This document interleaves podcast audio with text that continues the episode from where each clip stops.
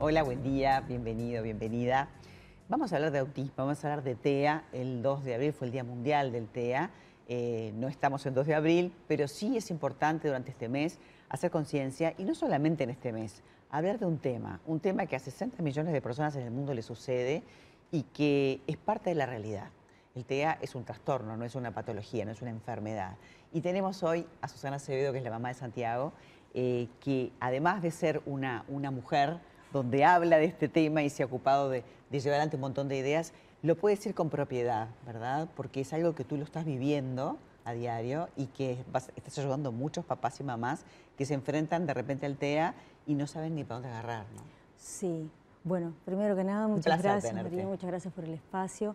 Eh, sí, bueno, Santiago, mi hijo, es un niño con trastorno del espectro autista de 11 años y mm, la verdad que, sí, que los comienzos fueron muy difíciles, porque mm, primero eh, fue muy difícil porque eh, no te esperas un diagnóstico de ese tipo, nunca te esperas en un hijo un diagnóstico a nivel mental, ¿no? siempre lo esperas por otro lado. Entonces, eso fue, eso fue el primer shock, ¿no? en empezar a decir, bueno, ¿y de acá y qué es esto? ¿Qué es lo que se viene?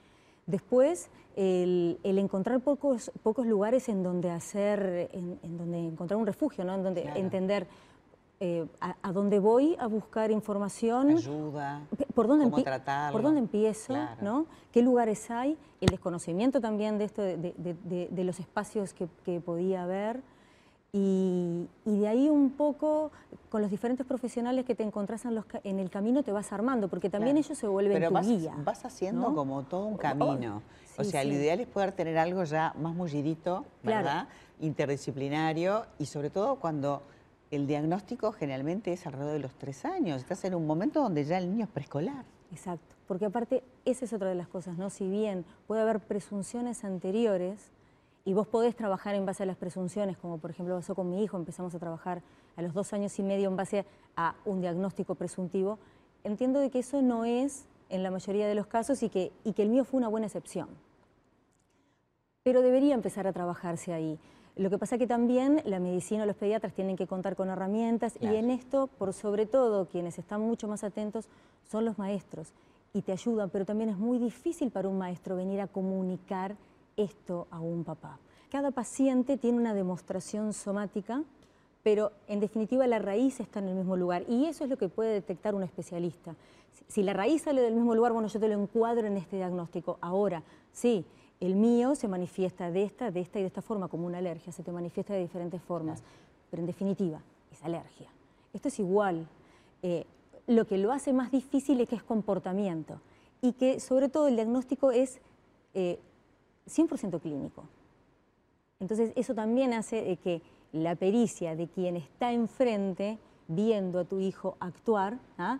eh, pueda determinar en dónde estás concretamente ubicada y a partir de ahí se empiezan a trazar todos los lazos que tenés que empezar a unir para conformar a una persona. Porque en esto hay algo importante y es que hay cosas que no vinieron en el envase original y las tenés que poner. Hay que poder formar personas para que mañana puedan este, seguir el curso de la vida, ¿no? Entonces, eh, la, escolaridad, el contacto, el juego, el vínculo, es algo que se tiene que ir aprendiendo y se tiene que ir entendiendo cómo son las características de este niño en particular. Mira cuánto quieren estos, esta, esta, población, los vínculos que yo hablaba con un psicólogo que trabaja con adolescentes y jóvenes y él siempre y él me comentaba que siempre en la última sesión les preguntaba a, las personas que atendía qué es lo que querían hacer.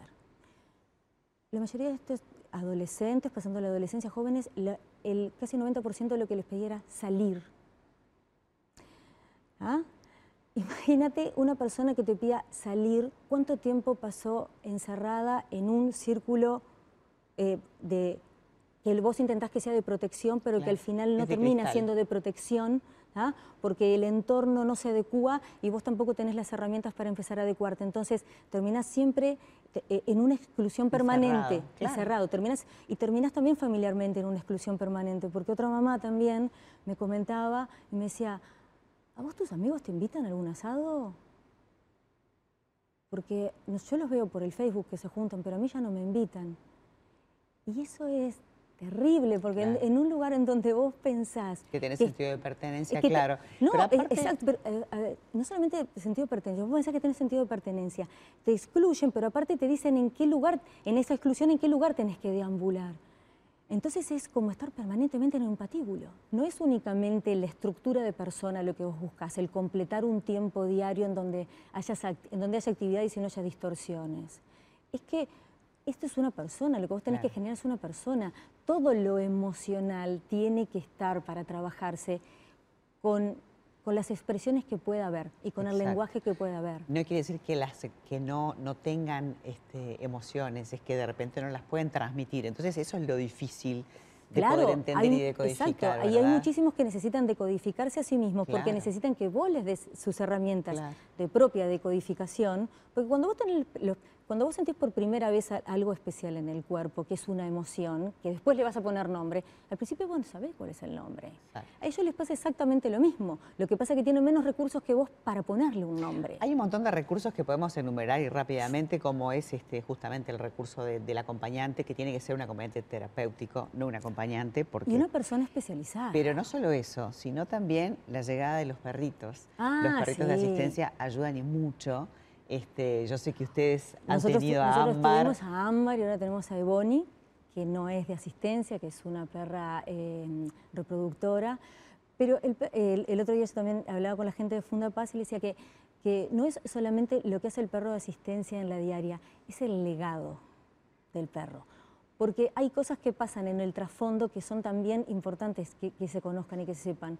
Eh, vos cuando traes eh, algún instrumento diario a tu casa, como resulta el perro de asistencia, ¿ah? empezás a darle vida de niño a tu hijo porque hasta el momento lo que nosotros nos había pasado con Santiago es que en esto de querer sacarlo hacia adelante y volcarlo... estaba siempre como interacción el adulta con el chico y acá el niño con el perro empieza a generar un vínculo. Y empieza a transformarse en niño, porque el juego de, de, niño y de perro es de niño, es esas cosas que vos no, que ya cuando sos adulto dejás de jugar igual, pero imagínate que sos adulto con un hijo que tiene esta condición, que vos lo tenés que sacar para adelante, básicamente lo único que pensás es en la terapéutica. Claro, yo te lo quise preguntar porque si nos está mirando alguna mamá, algún papá o alguien que conozca un chico, contarles que de verdad es súper útil que se acerquen a Fundapaz, que esto bueno fue un logro que viene de atrás de, una mujer que no está, que era una ah, genia y que realmente les cambia la vida, les cambia el paradigma. te, cambia el paradigma, te deja ese legado y te saca un peso social inmenso. Porque cuando vos vas, cuando vos vas caminando con el perro y va tu hijo al lado, atado al arnés, vos no necesitas hablar. Vos ya sabés que la gente por donde pase te va a abrir la puerta. Se te va a acercar en la fiembrería a preguntarte, ¿perro de asistencia? claro, o sea, eh, mi, mi esposa tiene horas de charlas en la fiambrería con el perro. Pero eso, y que ya la gente no juzga desde, desde un lugar en Equivocado. Exacto. No juzga con una cruz. ya vas directamente eh, con el sé que este trabajo no termina, empieza y que hace rato empezó y que están ayudando a muchos papás. Sé que se necesitan recursos para la fundación, para las redes, o sea que la gente que quiera acercarse y, y ayudar, sé que se requieren un montón de cosas, pero bueno, lo importante es hablar, de las cosas que faltan, del aspecto de la inclusión verdadera en la educación y de tantas cosas más, para que, para que todos los seres eh, uruguayos tengan el mismo derecho y sean felices. Sí, y sobre, todo para, y sobre todo para poner las cosas en un plano de igualdad.